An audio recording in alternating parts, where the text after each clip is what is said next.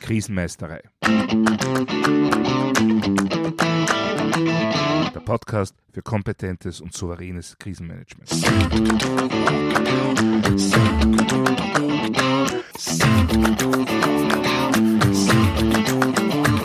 Hallo, ich bin Thomas Prinz von krisenmeisterei.at.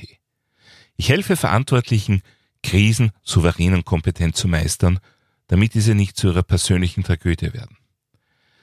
Heute geht es um Krisen im Krisenstab, also konkret um menschliche Krisen und Konflikte.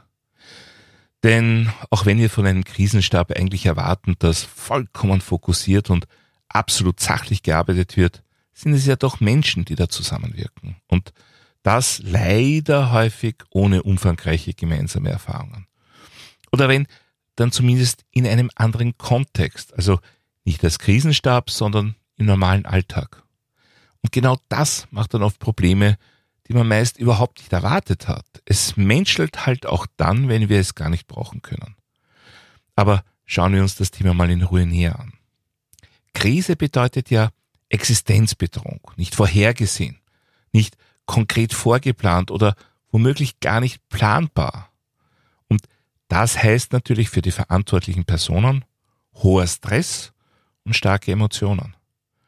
Und je geringer die konkreten Erfahrungen sind und je seltener davor Simulationsübungen stattgefunden haben, umso herausfordernder ist es für jede einzelne Person in einem Krisenstab, mit dieser gemeinsamen, aber gleichzeitig auch höchst individuellen Herausforderung konstruktiv umzugehen. Allein das reicht im Prinzip schon aus, um gehörig Sand in das Getriebe des Krisenstabs zu schaufeln. Aber als wenn das nicht schon genug wäre, tragen Struktur und Arbeitsweise des Stabs sowie die konkreten Szenarien oft noch das ihrige dazu bei, eine erfolgreiche Stabsarbeit ordentlich zu erschweren. Schauen wir uns zunächst einmal die Stabsstruktur an. Eine der im deutschsprachigen Raum häufigsten Stabsstrukturen ist die laut staatlichem Krisen- und Katastrophenmanagement in Österreich bzw. der Feuerwehrdienstvorschrift 100 in Deutschland. Dabei werden die verschiedenen Sichtweisen und Aufgabenstellungen im Krisenfall auf einzelne Rollen im Stab verteilt. Ich habe diese Strukturen ja auch schon mal näher vorgestellt. Wichtig dabei ist es nun zu verstehen, dass das Expertentum der Stabsmitarbeiterinnen und Mitarbeiter darin besteht, ein konkretes Szenario nach verschiedenen Aspekten zu analysieren, zu bewerten und mögliche Handlungsoptionen zu identifizieren bzw. ebenfalls zu bewerten. Das heißt, jede Person im Stab ist Spezialist für einen bestimmten Aspekt der Krise und deren Bewältigung. Zum Beispiel ist der S2, also Sachgebiet 2, insbesondere für die Feststellung und Beurteilung der Gefahren- und Schadenslage sowie des überwiegenden Teils der allgemeinen Lage zuständig, während der S6, also Sachgebiet 6, hingegen für die Kommunikation, also konkret technische Infrastruktur des Stabs, Kommunikationsorganisation und Einsatzdokumentation verantwortlich ist. Die Frage ist nun, wie werden die verschiedenen Sachgebiete konkret besetzt? Klassisch wird für das Sachgebiete 2 zum Beispiel entweder jemand aus dem Bereich der Infrastruktur oder der Betriebsverantwortlichkeit gewählt. Also jemand, der zum Beispiel bei einem produzierenden Unternehmen gut einschätzen kann, wie sich disruptive Ereignisse auf die Infrastruktur bzw. die Produktion selbst auswirken können.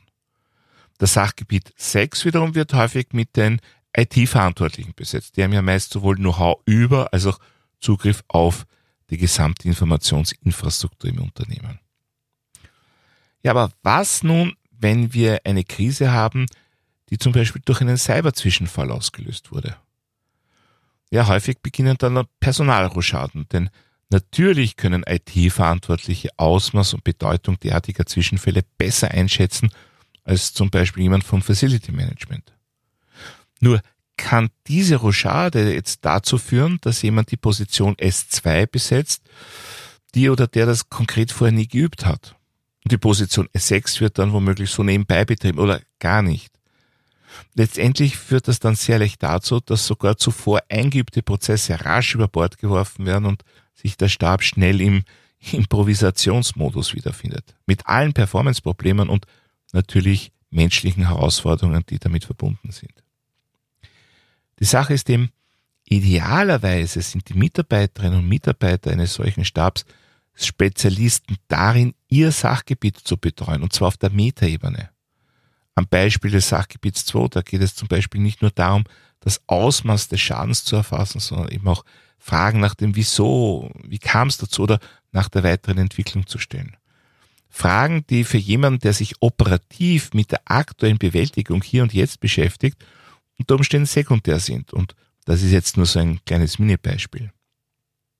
Das heißt, es ist unbedingt zu empfehlen, zwischen der Führungsgruppe und der Fachgruppe zu unterscheiden. Die Mitarbeiterinnen und Mitarbeiter der Führungsgruppe sind Spezialisten daran, wie man konkrete Themen aufarbeitet, um letztendlich möglichst rasch eine Bewältigungsstrategie für diese Krise zu entwickeln. Die Spezialisten zum Beispiel für IT oder Facility Management sitzen idealerweise in der Fachgruppe und können so alle Sachgebiete aus der Führungsgruppe gleichmäßig gleichermaßen unterstützen. Denn natürlich haben in einer, nennen wir es einmal Cyberlage, auch das Sachgebiet 4 Versorgung oder zum Beispiel 5 die Öffentlichkeitsarbeit Fragen an die IT-Spezialisten. Ist nun die dafür kompetenteste Person im Stab an ein einziges Sachgebiet gebunden, ja, dann haben wir natürlich sofort ein riesiges Ressourcenproblem. Und wir werden mit Sicherheit binnen kürzester Zeit auch persönliche Spannungen und Treibereien in diesem Stab erleben. Wie sieht es nun mit einem Krisenstab aus, der gemäß der CNT 17091 gebildet wird? Hier haben wir ja keine taxative Definition von Sachgebieten, sondern nur eine Liste von Beispielen, wer dem Krisenstab angehören sollte oder könnte. Dazu gehören zum Beispiel die Leiter von Personalwesen, Betrieb, Recht, Kommunikation und Finanzen.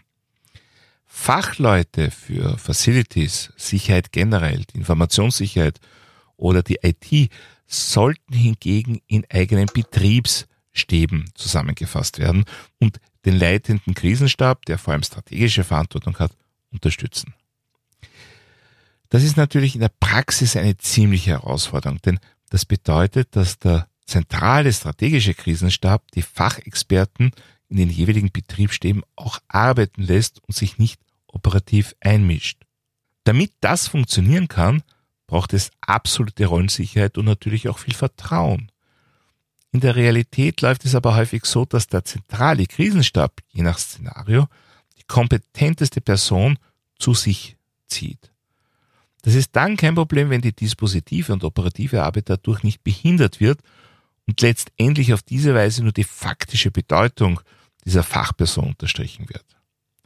Tatsächlich ist es aber oft so, dass der Krisenstab die Fachperson deshalb zu sich zieht, um die eigene gefühlte Hilflosigkeit zu reduzieren. Das heißt, die Fachperson verliert Zeitressourcen, weil den Mitarbeiterinnen und Mitarbeitern des zentralen strategischen Krisenstabs jetzt alles ganz genau erklärt werden muss, damit diese dann von selber die Entscheidung treffen können, welche die Fachperson von Haus aus als einzige Möglichkeit vorgeschlagen hätte.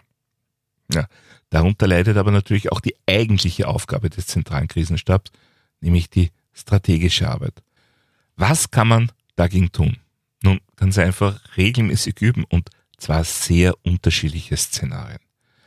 Wenn ein beispielsweise produzierender Betrieb immer wieder übt, was man bei Wegfall der Hauptlieferanten oder bei einem massiven Logistikausfall macht, dann gewöhnt sich der Stab genau an diese Problemstellungen und wird mehr und mehr seine eigenen Problemlösungsstrategien an genau diese Szenarien anpassen und dabei womöglich sogar die Metaebene und vielleicht sogar die strategische Ebene verlassen. Davon dann massiv abweichende reale Szenarien führen dann schnell zu einer großen, auch menschlichen Verunsicherung. Reibereien und Auseinandersetzungen im Stab sind dann sehr leicht möglich, denn das Team findet sich ja dann schnell in der Forming- oder Storming-Phase wieder und muss sich erst mühsam wieder zum Performing hocharbeiten. Das heißt, Krisenstäbe müssen nicht nur regelmäßig üben, die Übungsszenarien müssen auch gezielt so ausgewählt werden, dass das strategische Arbeiten auf der Metaebene verstärkt wird und die Zusammenarbeit mit den jeweils relevanten Fach- bzw. Expertenstäben oder Personen jeweils gegenseitig unterstützend erlebt wird. Ansonsten haben wir zum Beispiel auch bald die Auswirkung, dass krisenhafte Situationen möglichst lange nicht nach oben gemeldet werden, weil die Fachleute gelernt haben, dass die Installation des zentralen Krisenstabs für sie selbst zu einem Ressourcenfresser wird. Nun, Ganz gleich, nach welcher Struktur ein Krisenstab gebildet wird. Es gibt noch weitere Umstände, die zu ziemlichen Spannungen im Team führen können. Einer davon sind Veränderungen bei den Entscheidungs- und Umsetzungsbefugnissen. Während im Alltag einzelne Leistungsbereiche eines Unternehmens meist innerhalb eines klar zugewiesenen Verantwortungsbereichs selbstverantwortlich geführt werden, soll der Krisenstab ja quasi als Kollektivorgan, kanalisiert durch den Leiter oder die Leiterin der Stabsarbeit, Vorschläge für die Krisenbewältigung erarbeiten. Konkrete Umsetzungen durch einzelne Stabsmitglieder sollten nur dann erfolgen, wenn sie zuvor von der gesamtverantwortlichen Person beschlossen und beauftragt worden sind. Das heißt, wir haben innerhalb des Stabs plötzlich eine starke Zentralisierung der Entscheidungsmacht, der Entscheidungsbefugnisse. Und das sind die Stabsmitarbeiterinnen und Mitarbeiter aus dem Alltag häufig nicht gewohnt. Speziell wenn beispielsweise Bereichsleiter und Vorstandsdirektoren im Krisenstab sitzen. Dann gibt es für die natürlich auch im Alltag immer gemeinsame Abstimmungen. Aber dann wird für gewöhnlich eigenverantwortlich umgesetzt. Da eine Krise aber ein Ereignis ist, in dem unsere Alltagsstruktur nicht mehr funktioniert und wir uns eben mit speziellen Strukturen erst entsprechende Strategien erarbeiten müssen, ja, kann dieses eigenverantwortliche und selbstständige Handeln unter Umständen die Situation sogar verschärfen. Wir brauchen also die zentrale Koordination durch eine Führungsperson, welcher der Stab letztendlich eigentlich nur zuarbeitet.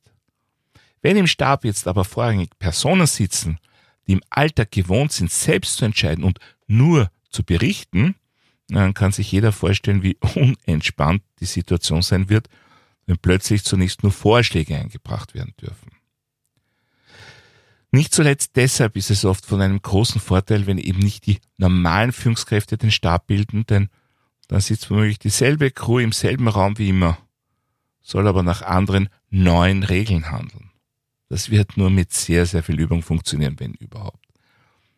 Da ist es manchmal besser, wenn es eben Spezialisten für den Krisenstab gibt. Natürlich braucht es dann noch viel mehr eine klare Verankerung des Krisenstabs in der Gesamtorganisation.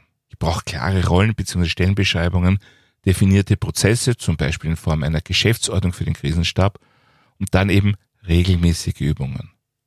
Und eine erfahrene und starke Führungsperson. Denn aus eigener Erfahrung weiß ich, dass es auch in eingespielten Stäben immer wieder Menschen kann und Menschen wird. Das ist normal und natürlich. Aber es stört.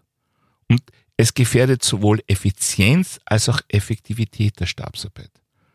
Daher gehören derartige Spannungen und Störungen immer sofort angesprochen und geklärt. Und das ist eine wichtige Aufgabe eines Krisenstabsleiters, die ich so noch in keinem Krisenstabsstandard gefunden habe. Ja, es steht immer drin, dass ein Chef des Stabes oder wie auch immer man diese Position nennen mag, dafür verantwortlich ist, Aufgaben zuzuteilen. Es ist aber wichtig zu verstehen, dass dazu auch das Aufgreifen von persönlichen, menschlichen Problemen und Spannungen gehört. Denn ansonsten entwickelt der Krisenstab selbst eine interne Krise, unter der letztendlich das gesamte Unternehmen leidet. Natürlich kann man auch den Standpunkt vertreten, jeder Person im Stab muss klar sein, um was es geht. Und daher erwartet man, dass jegliche persönliche Spannung hintangestellt wird und das Miteinander ausschließlich sachlich erfolgt. Ja, kann man machen. Aber auch Stabsmitarbeiterinnen und Stabsmitarbeiter sind Menschen. Und besonders dann, wenn eine Krise länger als wenige Stunden dauert, werden die besonders menschlichen Aspekte zum Vorschein treten. Und das nicht selten in Form von Konflikten. Und mit denen muss auch umgegangen werden. Denn sie sind einfach da und ignorieren verstärkt sie nur. Daher braucht es gerade auch im Krisenstab klare Führungsstrukturen und erfahrene, beherzte Führungspersonen.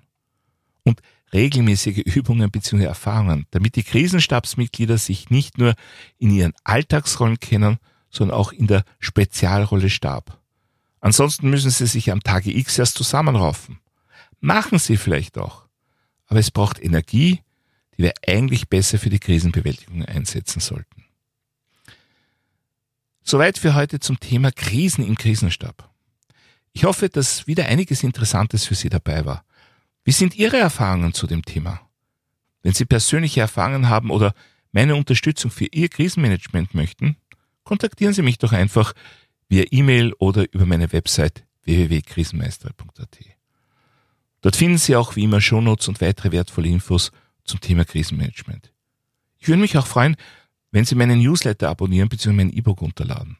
Außerdem können Sie sich für eine meiner Online-Schulungen anmelden.